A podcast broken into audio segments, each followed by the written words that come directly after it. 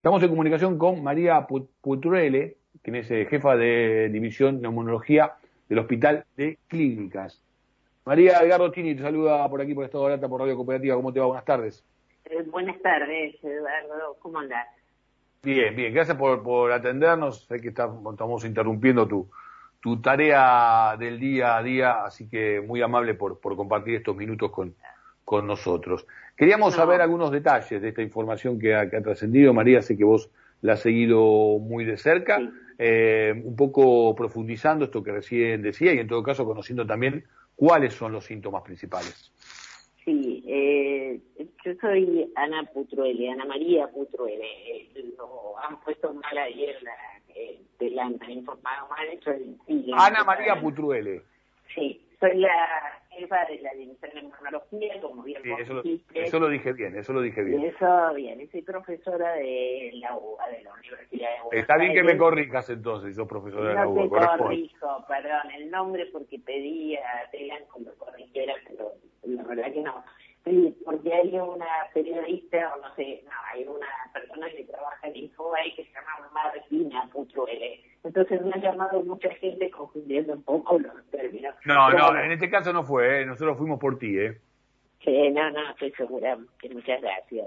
No, todo lo que sea informar a la población siempre es grato para los médicos, sobre todo para los que nos dedicamos a la docencia y al tratar pacientes con esta enfermedad. Eh, en primer lugar, sí, a lo largo del tiempo hemos evaluado desde la división que yo dirijo este, un trabajo viendo un poco las manifestaciones de los pacientes que han tenido COVID. Entonces, este síndrome post-COVID lo evaluamos en general al mes o a los 40 días a los tres meses, seis, nueve y hasta el año. Este, eh, evaluamos a los pacientes con diferentes métodos. Por ejemplo, si tuvieron trastornos respiratorios muy severos eh, o moderados, eh, por supuesto hay que evaluar con un buen examen físico, con tomografía de tórax o con radiografía, si lo amerita, y con estudios de la función pulmonar para ver si hay trastornos restrictivos o obstructivos a nivel del pulmón. Este, también este, vamos evaluando otro tipo de manifestaciones a nivel pulmonar, los que han tenido neumonías, sobre todo neumonías bilaterales o formas severas de la enfermedad, que van a, evidentemente, algunos grupos a la fibrosis con compromisos severos. Este, prácticamente son pulmones muy comprometidos, fibróticos, rígidos, en los cuales el intercambio de oxígeno o de gases sanguíneos se ve muy alterado con cuadros de hipoxemia, de baja de oxígeno, eh, para lo cual a veces es necesario recurrir a oxígeno suplementario en un pequeño grupo del 4% aproximadamente de todos los pacientes eh, que tuvieron COVID. María, te interrumpo un segundo. ¿Vos estás con un teléfono celular o un teléfono de línea? Un teléfono celular. Ah, por ahí, por ahí, si, vas más, si vas más cerca de una ventana y no sé si te estás moviendo, evita el movimiento porque si no dificulta, este, dificulta la... Sí, eh, las eh, compromiso pulmonar por COVID puede dar una neumonía bilateral que puede ser leve, moderada o severa, comprometiendo el intercambio gaseoso, produciendo cuadros de hipoxemia severa este, que pueden a veces llegar a requerir de oxígeno. También puede producirse a nivel pulmonar eh, fenómenos de tromboembolismo pulmonar o simplemente pueden tener tos que se puede prolongar en el tiempo, a los tres meses o a los seis, eh, puede continuar con estos cuadros de tos, de falta de aire, de fatiga, también a veces hay que valorar el costo-beneficio de incorporar corticoides en general inhalado por medio de aerosoles como se usan los dramáticos. Ahora, María, estos síntomas, eh, hoy por hoy, sé, que todavía tenemos que conocer mucho más de, esta enfermedad y, de este virus y, y todavía realizar mucho más estudios, este, pero digo, eh, hasta aquí, eh, estos síntomas se producen eh, en aquellas personas que ya tenían una, una historia clínica previa con alguna dificultad en este sentido, alguna patología en este sentido, o es directamente el COVID el que la produce? Muy buena la pregunta. Hay un grupo un grupo determinado que tiene mayor susceptibilidad a adquirir la enfermedad. Son en general los pacientes inmunocomprometidos, los diabéticos, los obesos o los fumadores, por ejemplo. Ese grupo eh, frecuentemente presenta mayor severidad, pero eh, hay gente que no tiene ninguna de estas eh, alteraciones y sin embargo ha tenido cuadros de COVID.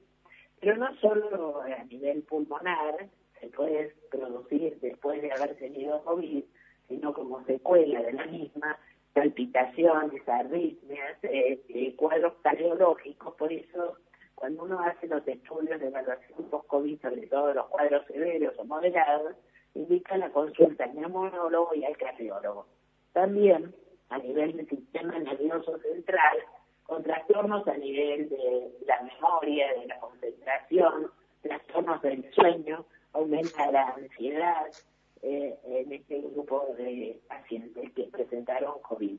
Eh, son, eh, el post-COVID es una alteración, podría ser inflamatoria a nivel de diferentes órganos eh, como producto del impacto del virus en el organismo. Eh, ahora, hasta aquí eh, se habla de un año, pero se habla de un año porque hace un año que, que, estamos fuertes, como un año, un año un poco más largo incluso, de enfrentamiento al COVID. O sea, quiero decir, eh, ¿se ha determinado que es por un año o en realidad sabemos que es por un año porque sabemos que hay gente que lo tuvo hace un año y lo sigue sufriendo, pero por ahí esa gente lo puede seguir sufriendo esas secuelas por más tiempo. En general se ha establecido ese límite porque es lo que más vemos, lo que eh, en realidad y lo que está publicado. En general estos fenómenos desaparecen, desaparecen en el término de tres a seis meses, pero en algunos pacientes puede llegar a producirse las alteraciones, por ejemplo, del gusto, del olfato, puede durar alrededor de 10 meses y excepcionalmente puede tardar un tiempo más, como un año, este, pero no es necesariamente eh, que todos los pacientes están un año, pero hacemos nosotros los controles y eh, pueden permanecer durante un tiempo, pero a lo mejor que algún dolor articular, algún dolor a nivel de, de precordial a nivel del área de donde va la corbata, por ejemplo, eh, los dolores o por ejemplo, caminatas que uno no hacía habitualmente en forma normal, después a caminar, pero eso, de, sobre todo en las formas graves, cuando hay disminución de la masa muscular debido a eh, esta enfermedad y esta inactividad que les produjo durante un tiempo prolongado. ¿Hay algo general que se podría decir que eh, deberían hacer aquellos que en este momento, por ejemplo, nos están escuchando y sienten que algo de esto les ocurre o en todo caso también para prevenir que no ocurra? No, en realidad eh, vos sabés que tratamientos específicos para el COVID con demostración científica y avalada, eh, hay pocas cosas que realmente sirven con evidencia real. Es, por ejemplo, el uso de corticoides está avalado por la literatura con evidencia altísima y que sí sirven en los pacientes que tienen compromisos severos y el uso de anticoagulantes para impedir los trombos. Son medidas sintomáticas, pero un tratamiento totalmente eficaz se está ensayando, los anticuerpos monoclonales se usan en algún grupo de pacientes, pero todo lo que al inicio de la pandemia hablábamos como la hidroxicloroquina eh, y todo lo que comenzamos que parecía servir, evidentemente lo más efectivo ha sido la prevención. Y en eso es lo que seguimos basándonos. Y en el momento actual, por supuesto, las vacunas como una barrera más frente a esta difícil enfermedad con características muy atípicas en todos los rasgos de presentación, como bien vos te das cuenta al hacer este tipo de preguntas. Doctora, la última, eh, se realiza un congreso internacional ahora el próximo mes de, septiembre, un congreso internacional de medicina interna, este, que justamente eh, recae la organización en el Hospital de Clínicas. Eh, ¿Se van a evaluar muchas cuestiones ligadas puntualmente al tema del COVID? Sí, eh, el Congreso del Hospital de Clínicas es para Latinoamérica y para Argentina uno de los eventos más importantes para los médicos, sobre todo para los médicos clínicos y para las subespecialidades. Eh, por supuesto, este año, Congreso a Congreso, eh, no se puede hacer por las razones de la pandemia. Entonces, el 24 y 25 de septiembre y la plataforma va a quedar durante seis meses para hacer una jornada clínica, eh, jornada hospital de clínicas.com, eh, que ya va a salir en todos los medios y eh, va a ser exclusivamente COVID y su relación con todas las enfermedades, en el cual va a consistir en mesas de discusión, mesas redondas, va a haber eh, speakers internacionales por video, todo va a ser virtual, eh, muchas actividades y expertos en los diferentes temas, en las diferentes áreas que van a hablar de COVID. Pero es un evento eh, que se tiene muy en cuenta y va a dar inicio el 24 y el 25 y el Congreso, Congreso Real de toda la medicina interna lo postergamos para el año que viene por estas razones clarísimo, eh, clarísimo entonces y está bueno también en el anuncio, el anuncio realizado. Gracias por este tiempo, doctora, y además, sobre todo, muchas gracias por, por el laburo que me consta realizan este, casi como, o, directamente como un apostolado allí en nuestro querido hospital de clínicas. ¿eh? Gracias y que muy bien el día.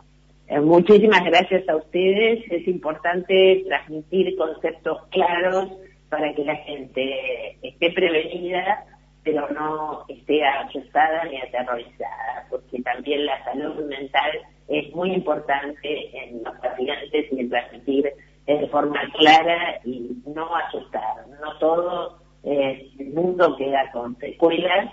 Hay mucha gente que está bien, está transitado COVID y no está mal. Hay mucha gente que le ha ido mal pero bueno, en eso estamos, en tratar de ayudar a la gente a vivir lo mejor posible dentro de las limitaciones que tenemos. Gracias por la comunicación. María Puetrele, jefa de división de neumología del Hospital de Clínicas, pasó por aquí por Estado de Alta, pasó por aquí por la radio cooperativa, pasó por aquí por la 770.